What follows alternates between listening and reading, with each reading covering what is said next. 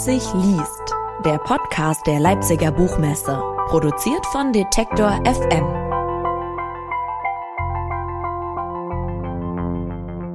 Herzlich willkommen zu einer neuen Ausgabe des Leipzig liest Podcast. Mein Name ist Claudius Niesen und ich freue mich, dass wir Ihnen im Rahmen dieses Podcasts alle 14 Tage mit Gesprächen, Lesungen und Interviews die Zeit bis zur nächsten Ausgabe der Leipziger Buchmesse im März 2022 verkürzen dürfen. In der heutigen Folge hören wir ein Gespräch mit Johanna Dörrholz. Sie ist seit 2017 Redakteurin im Ressort Gesellschaft bei FAZ.net und schreibt zudem regelmäßig im Leben der Frankfurter Allgemeinen Sonntagszeitung. Davor hat sie als freie Online-Redakteurin für den Westdeutschen Rundfunk gearbeitet. Sie lebt in Köln und nun ist ihr erstes Buch erschienen. Es heißt Die K-Frage, was es heute bedeutet, kein Kind zu wollen und ist im Duden Verlag erschienen. Wobei das K von kein Kind in Klammern steht hier in diesem Titel und die Idee zu dem Buch hatte Dörholz, als sie sich mit Anfang 30 selbst die Frage, ob sie eigentlich Kinder will, gestellt hat. Sie hat dann einen Artikel dazu geschrieben und unglaublich viele Zuschriften und Reaktionen bekommen.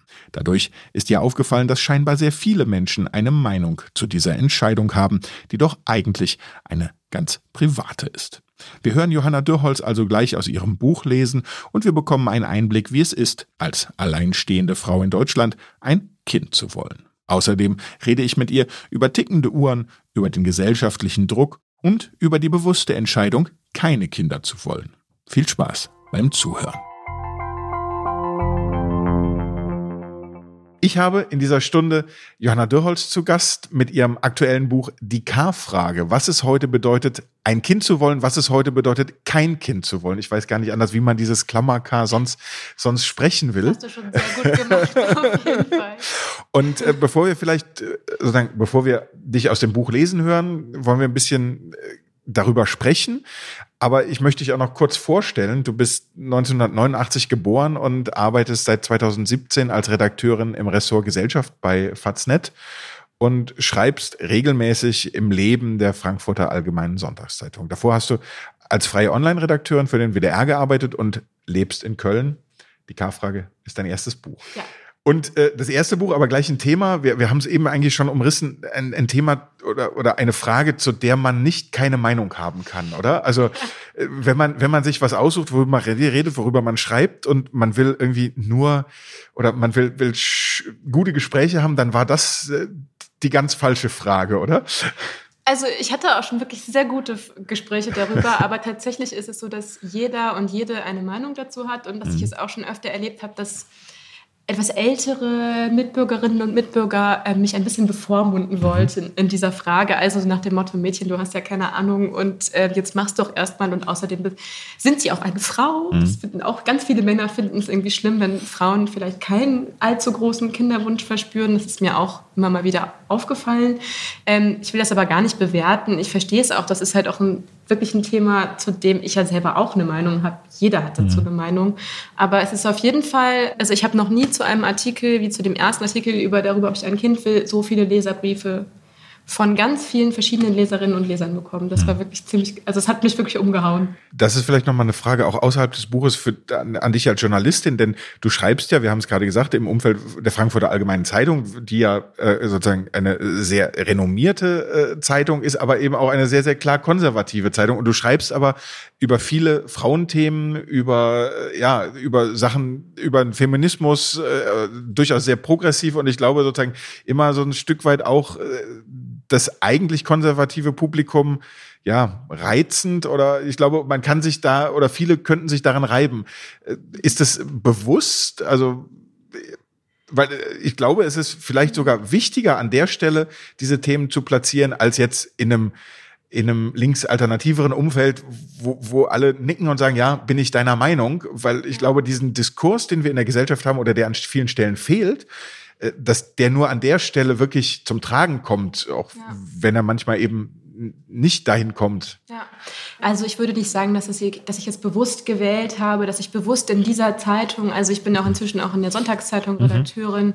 irgendwie bewusst da äh, progressiv sein will. Ich schreibe tatsächlich oft meine Meinung und wenn die für die Leserschaft dann progressiv rüberkommt, dann ist das so und dann freue ich mich natürlich auch irgendwie, wenn es einen Diskurs auslöst. Ich habe noch ich habe selten erlebt, dass ich dann irgendwie äh, dass es konservative Stimmen gab, die dann irgendwie äh, übergriffig wurden mhm. oder so, sondern im Gegenteil, dafür schätze ich eben auch die Zeitung, bei der ich arbeite, tatsächlich sehr, weil mhm. der Diskurs ist vielleicht manchmal konservativ geführt, aber er ist immer sehr sachlich und es ist immer, es ist immer eine Gegenposition zugelassen.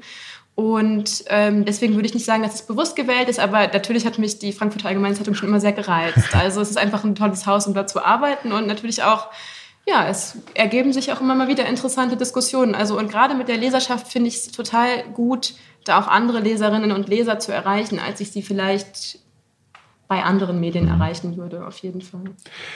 Aber war dir bewusst oder, oder ist es dir erst im Laufe dieses Artikels oder danach, als du dich gesagt hast, ich, ich mache daraus ein Buch, irgendwie, wie, wie sehr man dann doch auch ja, angegriffen oder wie, wie, wie, wie stark oder wie polarisierend dann auch sagen Haltungen sein können, die eben nicht progressiv, sondern die sehr klar sagen, nee, das geht so nicht, das, das, das, das, äh, das ist nicht richtig?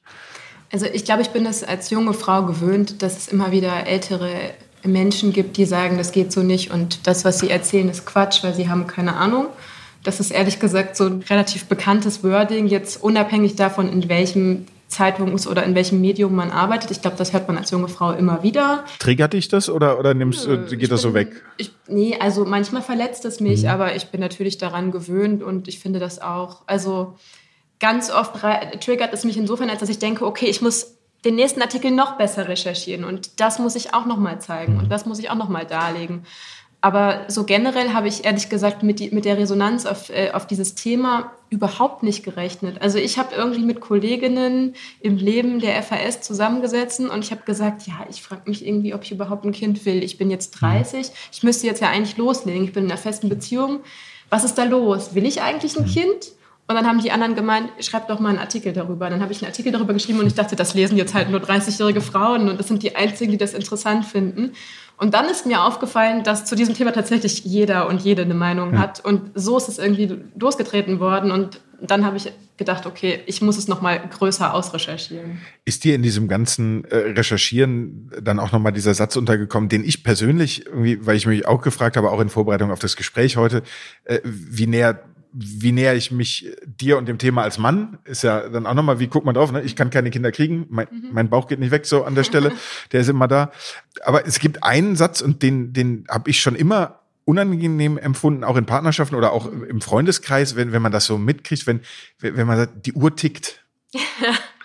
Ja, die, die Uhr, die tickt, ist ja auch auf meinem Buch ein bisschen spaßig abgebildet worden. Ähm, ich finde den Satz auch unangenehm, aber tatsächlich muss ich sagen, dass er in einer gewissen Hinsicht stimmt. Mhm. Also das biologische Zeitfenster von Männern und Frauen ist begrenzt, um Kinder zu bekommen. Es wird ja auch immer so suggeriert, dass irgendwelche super tollen Formel-1-Millionäre mit 88 drei Kinder bekommen. Das passiert auch mal. Das will ich gar nicht abstreiten, aber es ist jetzt nicht so, als wären Männer auch ihr mhm. Leben lang fruchtbar. Das stimmt nicht. Die Fruchtbarkeitsspanne bei Männern ist auch klein und die, nimmt, die Fruchtbarkeit nimmt auch immer weiter ab. Bei Frauen ist es halt nur krass krasser, weil Frauen kommen dann in die Menopause und das war's dann. Dann kannst du eben nicht mehr schwanger werden. Mhm. Und bei Männern hast du unter Umständen noch mal Glück, so ungefähr. Aber dieses, diese biologische Uhr tickt insofern, als dass ich halt ab 35 eine Risikoschwangerschaft eingehen würde. Und äh, natürlich ich irgendwann einfach in die Menopause komme und dann kann ich keine Kinder mehr bekommen. Aber es ist natürlich ein Satz, mit ganz, der mit ganz vielen gesellschaftlichen Erwartungen an Frauen verknüpft ist. Und das ist, das finde ich auch unglaublich nervig. Also ich finde es unglaublich schlimm, dass erstmal Frau sein generell mit Mutterschaft verknüpft ist. Also ganz viele Frauen fühlen sich auch nicht richtig als Frau, wenn sie keine Mutter werden. Und das sind halt so ganz krasse Klischees und Stereotypen, die in unserer Gesellschaft, glaube ich, ganz tief verwurzelt sind. Und das ist wiederum was, was mich an dem Satz, die Uhr tickt, auch sehr stört. Mhm. Unabhängig davon, dass es einfach fremde Leute auch nichts angeht, mhm. ob Frauen sich dafür oder dagegen entscheiden, ein Kind zu bekommen. Hat dich, du hast eben auch gesagt, du hast jetzt schon aus dem Buch gelesen. Wie sind die Reaktionen von Frauen? Also gibt es, gibt es auch, ja, oder gibt es da auch Reaktionen sozusagen, die nicht oder die ähnlich harsch sind wie die von Männern? Ja, na klar, also Frauen reagieren auch emotional bei dem Thema und gerade Mütter fühlen sich vielleicht auch mal angegriffen in ihrem in dem Leben, also ich habe in meinem Buch tatsächlich versucht, einfach so wenig wie möglich über irgendeine Lebensentscheidung oder Lebensform oder Weise zu urteilen. Trotzdem ist es eben so, wenn ich sage, es ist vollkommen in Ordnung, sich gegen Kinder zu entscheiden, dass Frauen, die vielleicht ihr Leben lang sich als Mutter vor allem verstanden haben, sich darüber definiert haben, vielleicht auch keiner Erwerbstätigkeit nachgekommen sind, sondern nur Sorgearbeit unbezahlt nachgegangen sind, die fühlen sich dann angegriffen in ihrem Lebensmodell ich finde das ganz schwierig. Man, ich möchte nämlich niemanden in seinem mhm. Lebensmodell an, angreifen. Ich möchte nur strukturelle Probleme aufzeigen, die dazu führen, dass Frauen auf das eine Lebensmodell und Männer auf das andere Lebensmodell einschlagen und die dann wiederum dazu führen, dass Frauen halt einfach in ihrem Leben sehr viel weniger Geld verdienen, mhm. was ich als eine große Ungerechtigkeit empfinde. Aber auf jeden Fall gibt es auch harsche Reaktionen von Frauen, klar. Es ist ja einfach auch ein emotionales Thema. Aber ich wollte gerade sagen, im, im Grunde ist das doch das erste Missverständnis, dass du nicht sagst, so, keine Frau, sozusagen Frauen sollen keine Kinder kriegen, sondern ich weiß nicht, will ich, will ich nicht. Und jeder soll am Ende frei entscheiden dürfen. Und dass es darüber äh, kein Konsens sozusagen selber bestimmen zu dürfen, ob das jetzt für mich richtig ist oder nicht. Also dafür, darüber müssten wir doch eigentlich nicht diskutieren, oder? Eigentlich nicht, aber ich glaube, es ist nach wie vor so, dass es, dass es vielen Frauen so erscheint, dass es gesellschaftlich vorgeschrieben ist, dass sie Kinder bekommen sollen und dass viele Frauen sich auch wertlos fühlen, wenn sie kein Kind bekommen. Das ist natürlich liegt an der NS-Zeit, da gab es den sogenannten Muttermythos, mhm. der ist uns irgendwie sehr stark. Mutterkreuz und Co. Ja. Genau, und es geht so ein bisschen darum, dass, äh, dass, dass Frauen eben damals Gebär, als Gebärmaschinen wahrgenommen wurden und sie sind nur was wert für Deutschland, wenn sie ein Kind bekommen. Aber auch heute sehe ich auch eine, also man kann auch in den sozialen Medien eine gewisse Retraditionalisierung hinsichtlich dieser Werte erkennen. Also es mhm. gibt auch ganz viele Influencerinnen, die allein damit Geld verdienen, dass sie Mutter sind, weil sie die ganze Zeit schöne Kinder- und Mutter-Kind-Mutter, Mutter-Kind-Bilder posten. Also mhm. das gibt es auch nach wie vor und dementsprechend, klar sollte das eigentlich Konsens sein, aber ich glaube, das ist es leider irgendwie immer noch nicht. Also es ist auf jeden Fall ein Thema, über das man viel streiten kann. Ich glaube, jetzt ist mal der Punkt, dass wir dich lesen hören wollen aus dem Buch. Gerne gerne. Ich habe dafür ein Kapitel ausgesucht, in dem es gar nicht so sehr um Strukturelles geht, sondern um die Entscheidung für oder gegen Kinder und um den Kinderwunsch. Weil ich persönlich irgendwie so einen in mir drin seienden Kinderwunsch nie so krass empfunden habe und mich hat das irgendwie interessiert, wie das ist. Und dann hat mir eine Frau geschrieben, ich habe sie über ein Portal kennengelernt, das heißt Familyship, da finden sich Co-Parents zusammen. Das heißt, Oft sind das zum Beispiel schwule Paare mit einer heterosexuellen Frau und ähm, dann kriegen die zu dritten Kind. Das, so eine Konstellation habe ich ja auch im, im Buch äh, einmal aufgeschrieben. Äh, genau, und da hat Katja sich bei mir gemeldet, aber Katjas Geschichte ging so viel darüber hinaus, was Co-Parenting eigentlich ausmacht, was ich ihr ein eigenes Kapitel gewidmet habe. Und das heißt, wenn der Kinderwunsch dich zerreißt und ähm, ich würde einen Schluck Wasser trinken und dann loslegen. Es gibt Menschen, die mit einem unerfüllten Kinderwunsch leben müssen. Es gibt Menschen, die Kinder bekommen haben, obwohl sie eigentlich nie welche wollten. Es gibt Menschen, die überwinden Hürden und gehen steinige Wege, um sich ihren Wunsch nach Kindern zu erfüllen. Und es gibt Menschen, für die ist ein eigenes Kind die Erfüllung von allem, für die ist der Wunsch danach so groß, dass sie alles tun, um diese sie schier zerreißende Sehnsucht zu stillen. Sie kämpfen bis zum Schluss. Katja ist so ein Mensch. Katja, die eigentlich anders heißt, ist 25 Jahre alt, als sie zum ersten Mal ein Baby im Arm hält. Ihre Studienfreundin hat ein Kind bekommen, Notkaiserschnitt, vom Vater ist sie getrennt. Also kommt Katja vorbei, um ihr beizustehen. Ihre Freundin kann ihr eigenes Baby nicht halten, ihr geht es körperlich zu schlecht. Katja nimmt stattdessen das Neugeborene auf den Arm. Sie hatte bis dahin eigentlich keinen Kontakt zu Kindern, ein Baby stand definitiv nicht auf ihrem Plan. Doch jetzt steht sie im Krankenhaus, neben dem Bett ihrer Freundin und hält dieses winzig kleine Wesen fest. In dem Moment macht es Klick. Sie weiß sofort, das wünscht sie sich. Ein Baby, ein eigenes Kind. Also versuchen sie es, sie und ihr Freund, und versuchen es wieder und wieder. Es tut sich nichts. Katja hat vorher mehr als zehn Jahre lang die Pille genommen. Ihr Körper muss sich erstmal umstellen. Das war mir vorher gar nicht klar, sagt sie. Ein Jahr später gehen sie ins Kinderwunschzentrum. Katja studiert noch Jura, ihr Partner ist zwölf Jahre älter als sie. Sie machen die gängigen Tests. Das Spermiogramm ihres Freundes ist dann recht eindeutig. Uns wurde ziemlich klar gesagt, dass wir beide auf natürlichem Wege wohl keine Kinder bekommen würden. Eher gewinnen sie einen Sechser im Lotto, sagt der Arzt, als dass sie ein Kind zusammenbekommen. Katja ist gerade 28 Jahre alt geworden und ihre Hoffnung auf ein eigenes Kind geht gen Null. Für mich war aber immer klar, ich mache das bis zum Ende, egal was ich auf mich nehme. Sie will es also weiter versuchen in der Kinderwunschklinik mit künstlicher Befruchtung, egal wie. Ihr Freund sträubt sich. So richtig wichtig ist es ihm eben nicht. Seine Schwester ist ebenfalls kinderlos, mischt sich ein, hält zu ihrem Bruder. Katja fühlt sich alleingelassen. Kann sie sich damit abfinden, ihren Kinderwunsch niemals erfüllt zu wissen? Sie machen Urlaub. Katja glaubt, sie hat abgeschlossen mit dem Thema. In diesem Monat macht sie zum ersten Mal keine Tests mehr, gibt zum ersten Mal ein bisschen auf.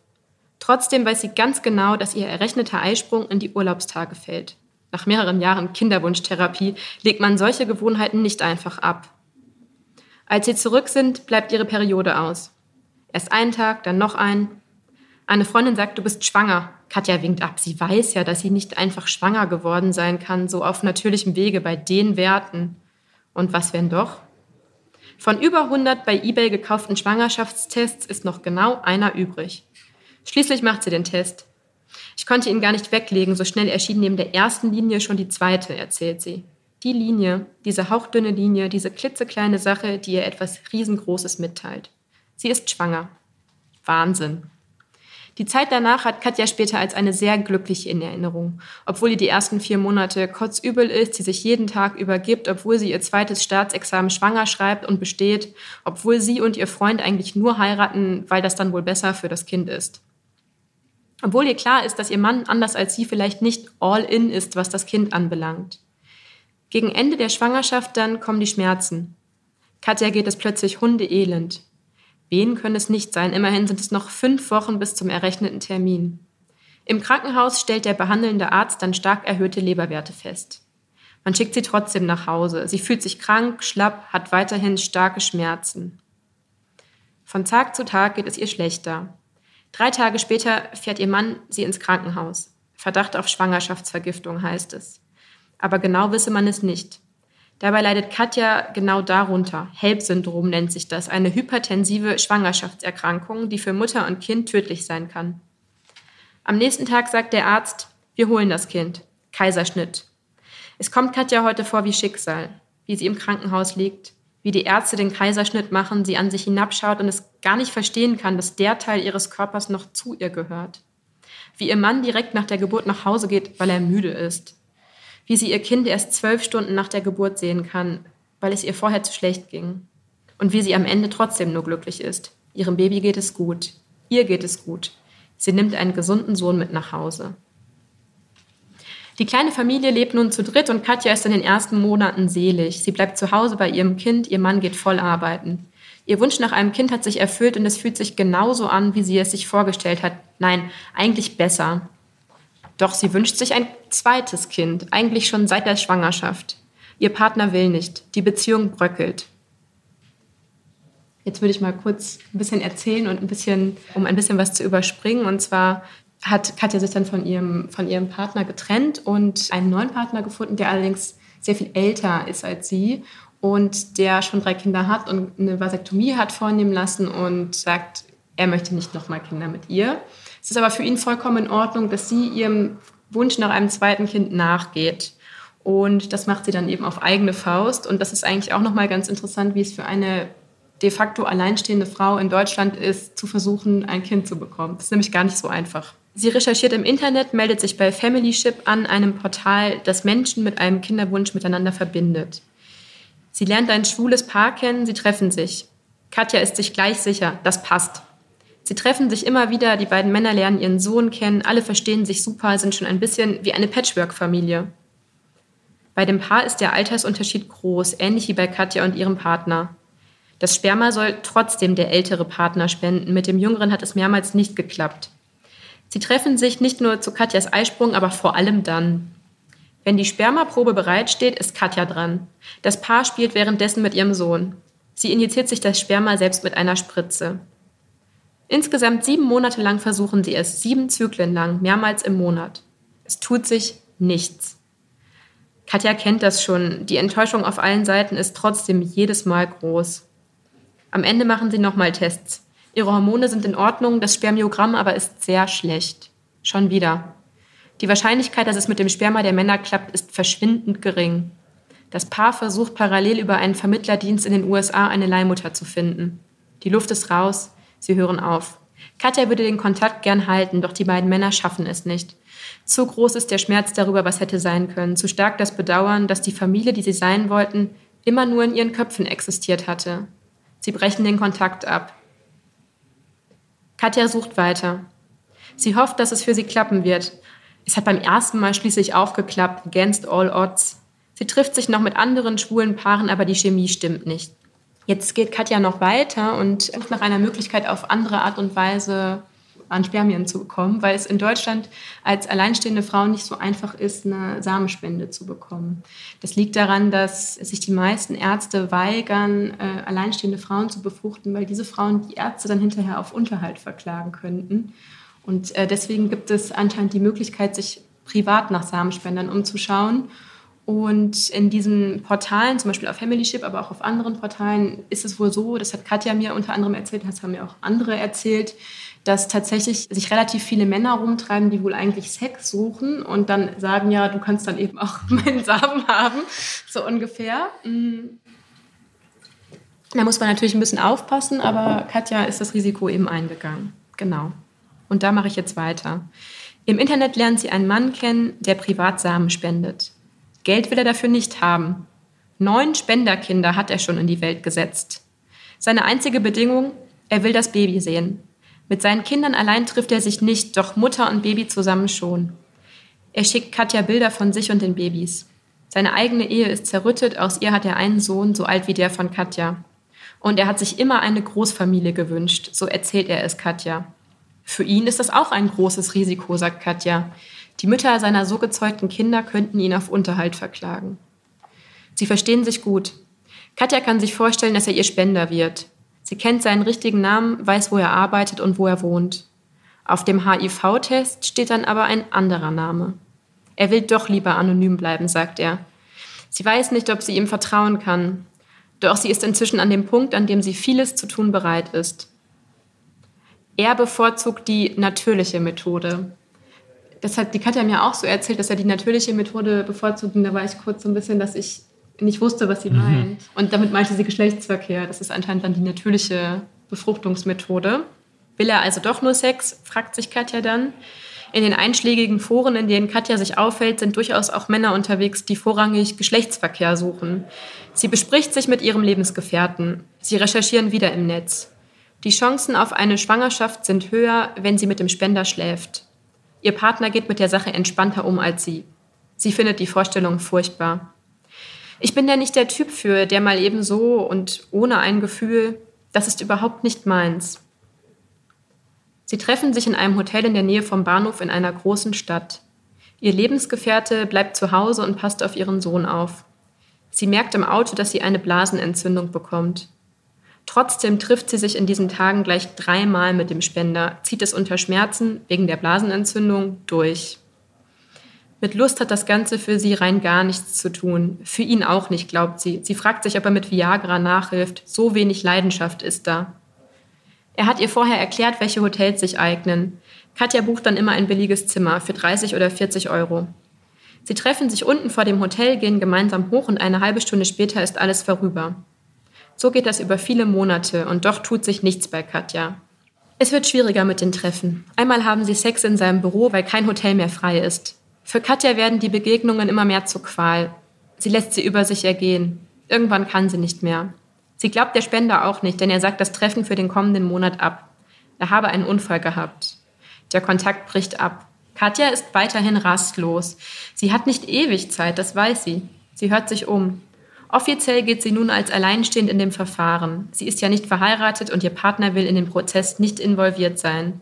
Doch eine Frau ohne Partner oder Partnerin geht nicht einfach zur Samenbank und fertig. Viele Samenbanken in Deutschland bieten ihren Service nur für Paare an.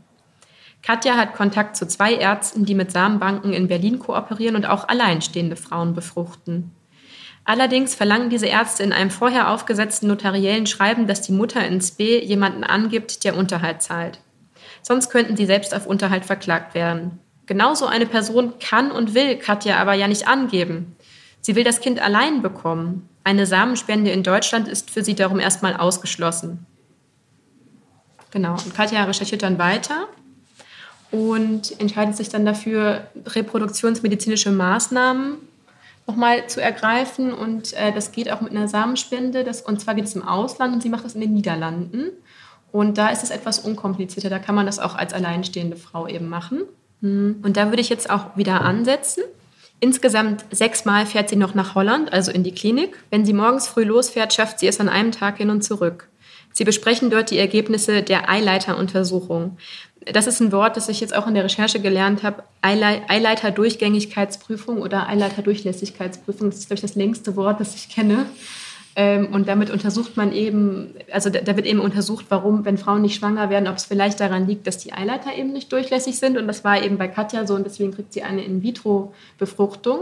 Das heißt, es wird nicht einfach nur Samen initiiert, sondern es werden Eizellen rausgenommen, die werden außerhalb befruchtet und dann wieder eingesetzt, die befruchteten Eizellen. Ähm, und das Interessante ist, es wurde bei ihr ja erst nach Jahren rausgefunden, weil sie eben schon mal schwanger geworden war. Deswegen ist niemand davon ausgegangen. Tatsächlich geht es aber auch zum Beispiel oft lesbischen Paaren so, dass wenn sie äh, gemeinsam versuchen, schwanger zu werden und dann klappt es die ganze Zeit nicht, dann sagen Frauenärzte ja oft, ja, probieren Sie es erstmal ein Jahr lang. Aber das Spermium überhaupt zu bekommen, ist ja unglaublich mhm. teuer. Das heißt, ähm, diese Eileiterdurchlässigkeitsprüfung kann ich jedem nur ans Herz legen, der einen Kinderwunsch verfolgt. Genau. Bei Katja kommt nur eine In-vitro-Befruchtung in Frage. Eine einfache Insemination reicht nicht aus.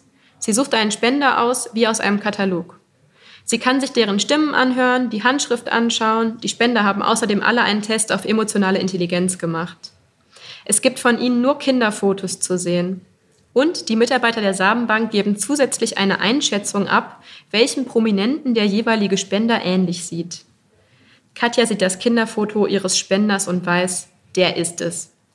Ihr Spender wird von den Mitarbeitern der dänischen Samenbank mit dem Schauspieler Brian Austin Green verglichen. Katjas Entscheidung ist gefallen. 1500 Euro kostet das Sperma. Hier würde ich noch mal kurz einen Moment überspringen. Sie bekommt dann einen Koffer voller Medikamente mit und fährt zurück nach Deutschland, ist dann erstmal in ganz viele hormonelle Medikamente ein, kommt dann zurück. Als, äh, dann, dann, werden ihr die Eizellen aus, aus, äh, entnommen, dann werden die befruchtet und ihr wieder eingesetzt. Genau. Dann ist sie wieder zu Hause in Deutschland und fragt sich, kann sie sich schon freuen? Eigentlich geht es ihr doch wie immer. Dann tut ihr die Brust komisch weh. Sie hat zwei Tage lang Gänsehaut. Sie wünscht sich, dass sie ihre Periode in der Nacht bekommt.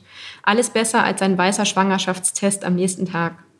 Sie träumt von drei positiven Schwangerschaftstests. Dann wird sie wach, drei Uhr morgens. Besonders wirksam ist Morgenurin. Schnell googeln. Kann man nach nur fünf Stunden Schlaf schon von Morgenurin sprechen? Kann sie damit den Test machen? Um 4 Uhr steht sie schließlich auf und macht den Test. Zum zweiten Mal in ihrem Leben kann Katja gar nicht so schnell gucken, wie da eine zweite Linie neben der ersten erscheint. Ihr erster Versuch in der Klinik, er ist geglückt.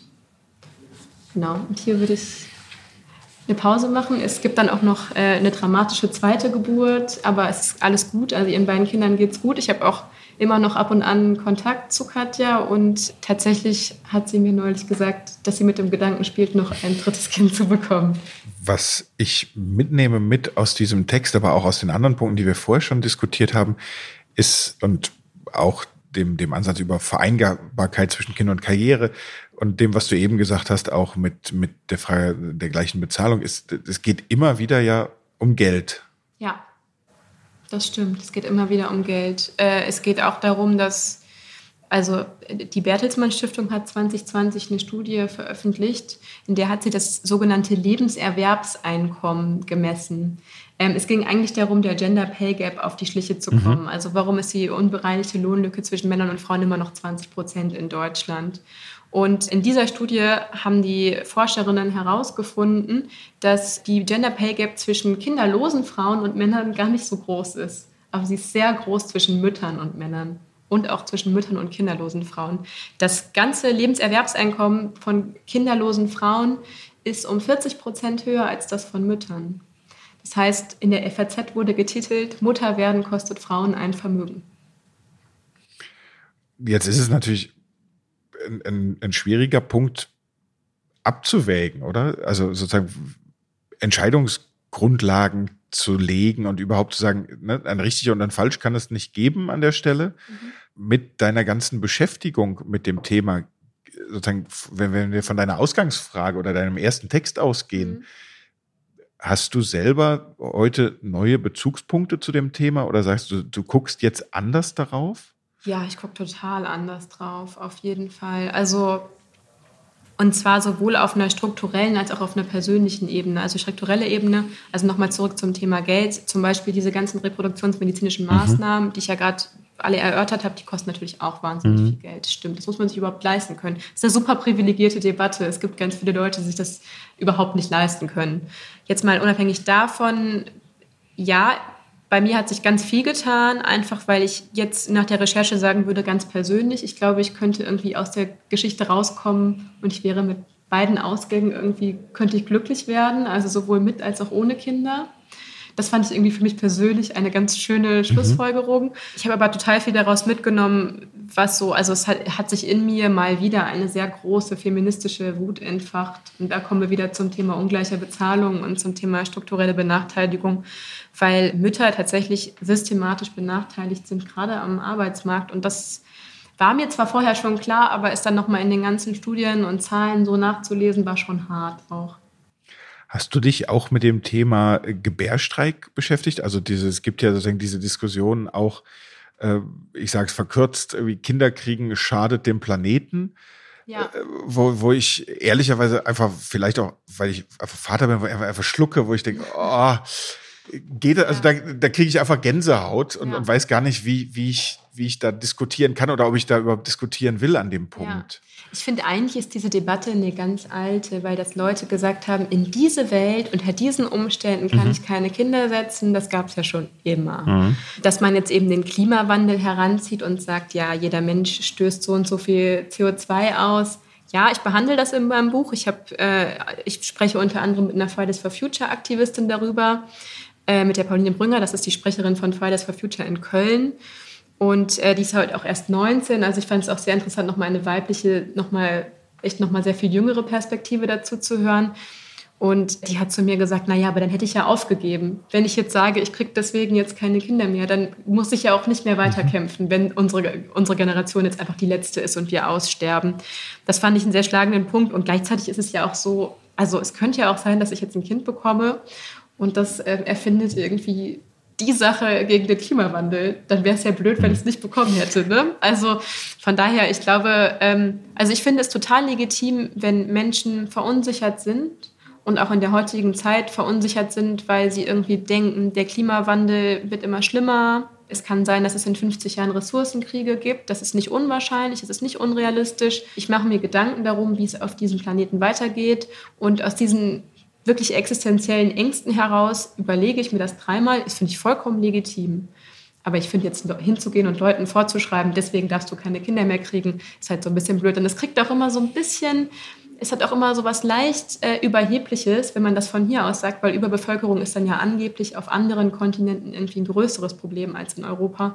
Und dann wird es schnell rassistisch und das finde ich mhm. auf jeden Fall auch nicht gut. Es gibt noch einen anderen Punkt. Wir haben ja am Anfang geredet über sozusagen diese diese Wendung, die Uhr tickt, die auch ja. sozusagen dein, dein, äh, auf deinem Cover abgebildet ist. Es gibt noch ein anderes Wort, was, äh, was, was, was mir auch immer wieder unterkommt, also einfach in, in diesem, wenn wir über, über schwierige Begriffe in dem Zusammenhang mit, mit Kinderkrieg oder mit der Rolle einer Mutter oder mit der Rolle der Frau reden. Das ist Rabenmutter. Ja. Was, was, was ich oft irgendwie, ja, vielleicht eben auch als Mann, ich finde, Rabenmutter noch gar nicht so schlimm, weil es klingt auf eine Art und Weise, ja, das ja. ist eher was, was, was, was in manchen Fällen, ja, na, zärtlich ist vielleicht die, die falsche Zuschreibung, aber es ist irgendwie, ich fand es nie schlimm. Ja, ist tatsächlich ein deutscher Ausdruck. Also im Englischen sagt man dann auch Rabenmutter. Das gibt es okay. nicht in der Übersetzung tatsächlich. Ja, ich finde den Begriff natürlich ganz schrecklich mhm. und ganz furchtbar, weil es bezeichnet ja traditionell auch gerne mal Mütter, die irgendwie arbeiten gehen, mhm. voll oder, oder auch nur halb, was weiß ich.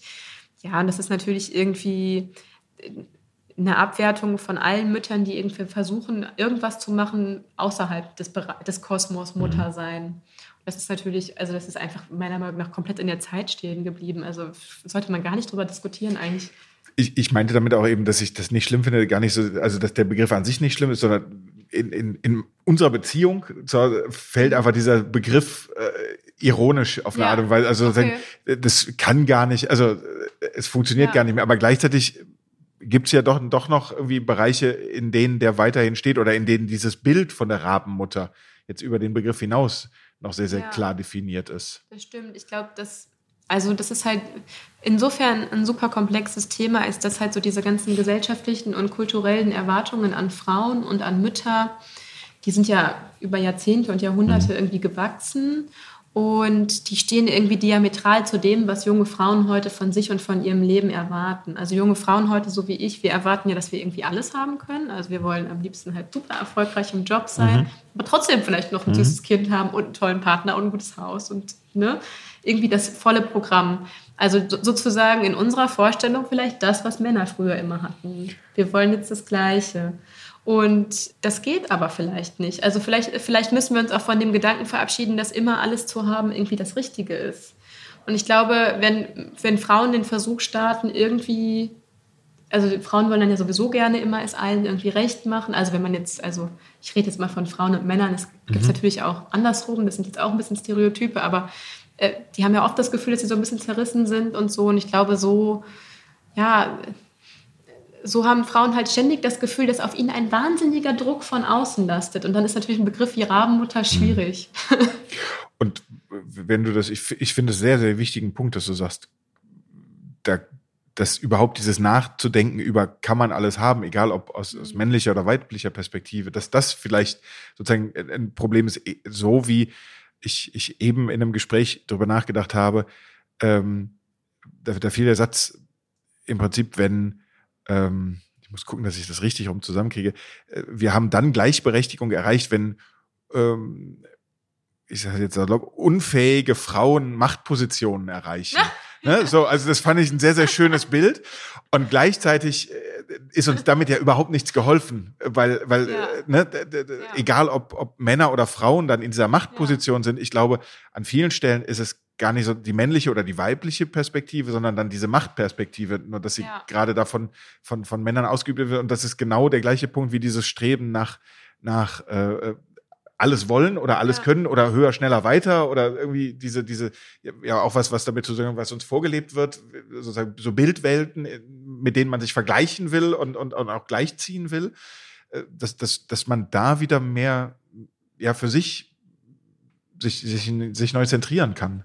Genau, das ist sowieso ganz wichtig, dass man irgendwie, also das habe ich auch im Buch immer versucht, dass man natürlich sowieso nicht darüber wertet, wie andere Leute es entscheiden. Es gibt da kein richtig und es gibt da auch kein falsch.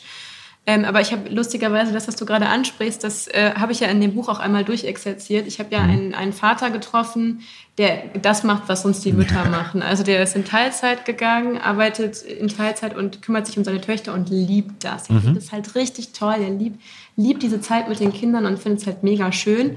Und bei denen drehen sich halt alle Sachen, die sonst halt irgendwie immer angeprangert werden, drehen sich einfach um. Also seine Frau kommt abends nach Hause und er sagt, ich habe die ganze Zeit mit dem Essen auf dich gewartet, so was soll das? Oder ähm, ich habe ihn dann gefragt, so bei mir ist es so, wenn ich über das Thema Kinderkriegen nachdenke und über reduziertes Arbeiten und so, dann kriege ich sofort Angst vor Altersarmut. Das wird mir natürlich als Frau auch immer besonders eingetrichtert, aber es ist halt eben so. Wenn ich denke, ich arbeite zehn Jahre lang reduziert und zahle weniger in die Rentenkasse ein und so weiter. Wie ist das bei dir? Da meinte er, voll, diese Ängste habe ich auch alle mhm. komplett und ich habe auch keine Lösung dafür. Daran zeigt sich ja, dass es eigentlich ein strukturelles Problem ist. Also es ist nicht, es ist nicht geholfen, wenn wir alles umdrehen. Mhm. Es wäre schon sehr gut, wenn sehr viele Männer, sehr viel mehr Männer so wären wie er und sagen, ich mache mhm. gerne unbezahlte Sorgearbeit. Ich kümmere mich gerne um meine Kinder, ich bin gerne liebevoll, sensibel, bin gerne ein guter Vater irgendwie und nicht im Sinne von, ich bin der Ernährer, sondern ich verbringe wirklich Zeit mit der Familie. Aber ich glaube, das große Problem ist ja, dass einfach jungen Familien generell es in Deutschland sehr schwer gemacht wird. Also es ist schon darauf ausgelegt, dass es jungen Paaren mit einem Kind schon dann besser geht, wenn auch finanziell, wenn sie sich rollenkonform im traditionellen Verhalten. Ja, unbedingt. Ne? Also was ich nicht, was ich, hm. was man auf jeden Fall verhindern könnte. Und es gibt auch Instrumente, wie man das verhindern kann. Man könnte zum Beispiel sagen, diese zwei Vätermonate, die heißen ja nur Vätermonate, ist ja voll der Witz, weil die ganzen Väter immer nur diese zwei Monate Elternzeit nehmen, die sie ganz, sonst nicht Ganz ehrlich, wir haben uns auch als, als, als Paar, wir haben überlegt und haben gesagt, es wäre doof, wenn wir es andersrum drehen, weil wir hätten ja als Familie einen totalen finanziellen Nachteil, ja, wenn man es ja. nicht andersrum sehen würde genau. und haben es genauso diskutiert. Und an einem anderen Punkt ist es mir immer wieder aufgefallen, da ist es dann aber weniger das Geld und, und die gesellschaftliche Rolle, sondern dann auch nochmal, dann doch auch Stereotypen äh, bei Frauen. Wenn meine Frau immer mal öfter länger auf Dienstreise war und ich gesagt habe, so, ich kümmere mich um die Kinder, dann kommt so ein, nicht, dass ich da jetzt der Übervater bin, ne, das ist, ja. aber es passierte immer wieder einfach, weil, weil ja. sie das beruflich, weil das so eben funktioniert hat. Und dann kommt immer wieder, ach, du bist allein, schaffst du das? Geht das? Also das hätte, hätte meine Frau niemand gefragt. Aber bei mir, ja. da habe ich auch gedacht, Leute, irgendwie, jetzt ist es nicht so, dass ich nicht, also nicht, dass es mein Hobby war, sozusagen Windeln zu wechseln, ja. aber es war jetzt auch nicht so, dass du das als Mann nicht kannst. Und das, ja. das nervt aber dann auch. Also, ja, total. Also in diesen Rollenklischees stecken mhm. wir ja alle. Man muss sich auch immer mal wieder selber checken. Ich merke das mhm. ja auch. Es sagen mir auch Kolleginnen von mir, die Kinder haben, die sagen so, ich merke immer wieder, dass ich dann so bestimmte Sachen, zum Beispiel Arzttermine und so, mhm. ich denke mir so, bis mein Mann das gemacht hat, ich mache es schnell selber. Ja. Komm. Und das sind natürlich so Ich glaube, das denkt meine Frau auch oft. Ja. Das sind halt so Muster, aus denen muss man mhm. irgendwie versuchen auszubrechen. Aber ganz ehrlich, das ist ja ein strukturelles Problem. Da sind ja auch nicht die mhm. einzelnen Paare für verantwortlich. Also ich würde jetzt niemals zu einem Paar hingehen und sagen, ey, warum hat bei euch der Vater so wenig Elternzeit genommen? Ich, der, ich sehe den, die Politik in der Pflicht zu sagen, wir honorieren das, wenn Väter länger Elternzeit nehmen. Das wäre der Weg zu gehen. Und ich erfordere von Arbeitgebern, dass sie es honorieren, wenn Frauen Kinder bekommen. Also warum geht eine Schwangere in Elternzeit oder in Mutterschutz und dann in Elternzeit mhm. und kommt wieder und ihr Kollege mit den gleichen Qualifikationen wurde ihr in der Zeit vor die Nase gesetzt. Das ist von einer Protagonistin aus meinem Buch. Im Buch steht es noch nicht, weil mhm. sie im Buch endet das Kapitel damit, dass sie zurück zur Arbeit geht und dann kam sie wieder und was ist passiert?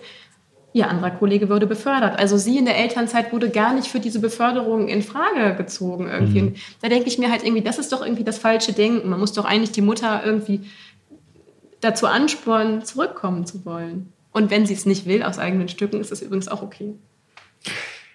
Das ist ein guter Schlusspunkt an dieser Stelle, glaube ich, für unser Gespräch, das, das leider sich an diesem Punkt schon dem Ende nähert. Ich glaube, wir könnten noch lange weiter erzählen. Und äh, Johanna Dürholt, ich sage vielen, vielen Dank für das Gespräch und für die Einblicke in das Buch und äh, weiterhin viel Erfolg auch äh, mit diesen Themen in der Zeitung. Ich glaube, es ist wichtig.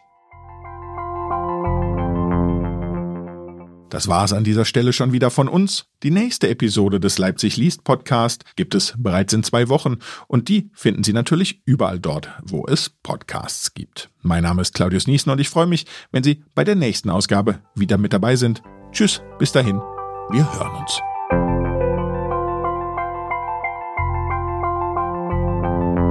Leipzig liest, der Podcast der Leipziger Buchmesse, produziert von Detektor FM